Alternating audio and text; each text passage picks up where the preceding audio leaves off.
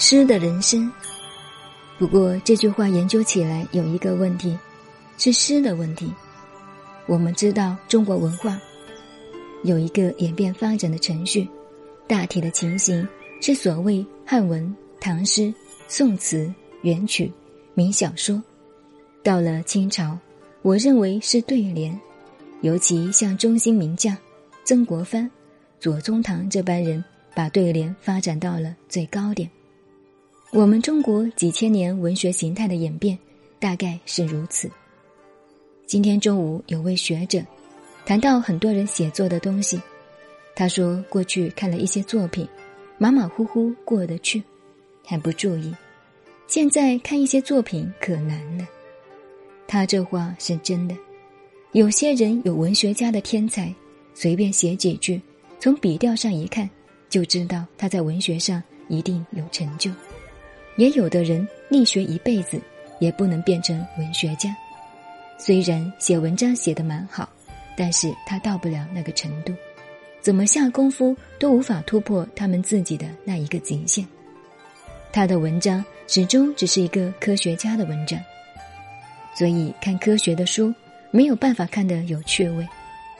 我曾经对学生说：“你教化学的，如配合文学手法来教，会比较成功。”科学本身很枯燥，所以最好把它讲的有趣味。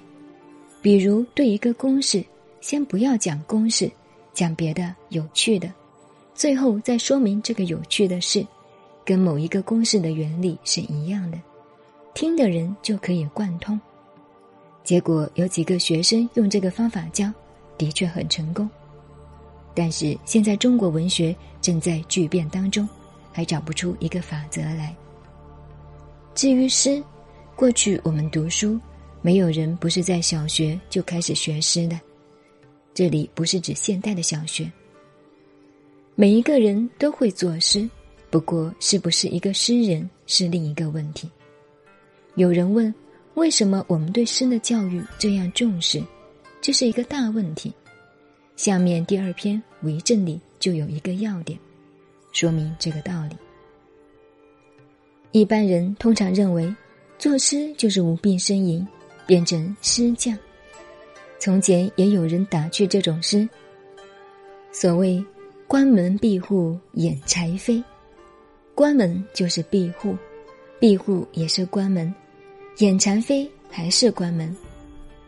平仄很对，韵脚也对，但是把它凑拢来，一点道理都没有。这就是无病呻吟。这样的文学实在有问题，都变成关门闭户掩柴扉了。过去还有一个笑话，在几十年前，有一种所谓的厕所文学，在江南一带，像茶馆等公共场所的墙上，乱七八糟的字句写的很多，这些字句无以名之，有人就称它为厕所文学。有人看了这些文字。实在看不下去了，也写了一首诗。这首诗也代表了中国文化中文学的末流。原句是：“从来未识诗人面，今识诗人丈八长。不是诗人长八丈，如何放屁在高墙？”这是当时批评厕所文学的滑稽之作。像这类衰败的情形。我们现在看来很平常，但当时却很严重。所以当年国父不得不提倡革命。那时文学文化的问题是非常严重的，那些无病呻吟的诗，衰败的东西太多了，像这一类含义的笑话实在太多。后来五四运动的时候要打倒旧文化，固然打错了，可是这个错误的实在。也不能完全由当时动手打的人担负起来，这个错误是在那个时代，历史的包袱给他们的压力而造成的。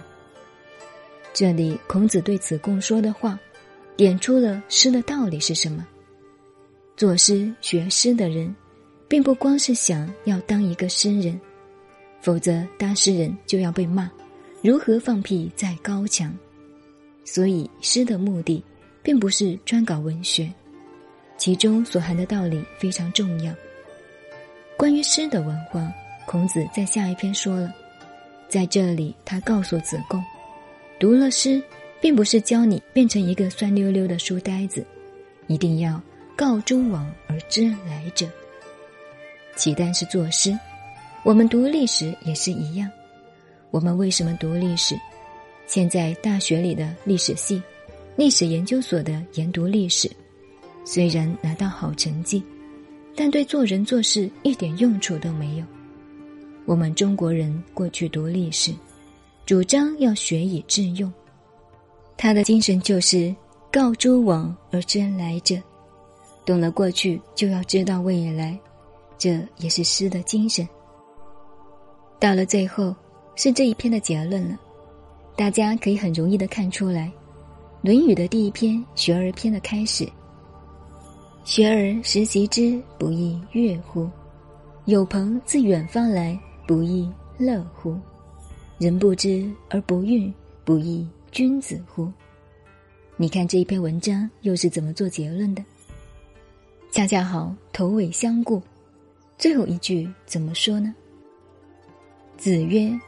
不患人之不己知，患不知人也。这是学而第一篇的精神所系。一个人不怕人家不了解你，最怕你自己不了解别人。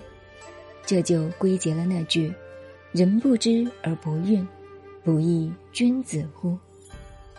大概人们都有一个通病，就是总觉得自己了不起。往往我们说错一句话，脸红了，但三秒钟以后脸不红了，自己马上在心里头找出很多理由来支持自己的错误，认为自己完全对。再过个把钟头，越看自己越对。人就是这样，所以人总怪人家不了解自己，而对于自己是不是了解别人这个问题，就不去考虑了。所以。学而这一篇的宗旨，最后的一点，以本篇第一节的“人不知而不愠，不亦君子乎”为重点。这个结论的重点，就是你为什么在心中怨恨？不要怕人家不了解你，最重要的是你是否了解别人。于是这一篇做学问的目的，到这里得到结论，整个结束。您好，您现在收听的是南怀瑾先生的《论语别裁》，我是静静九 A，微信公众号 FM 幺八八四八，谢谢您的收听，再见。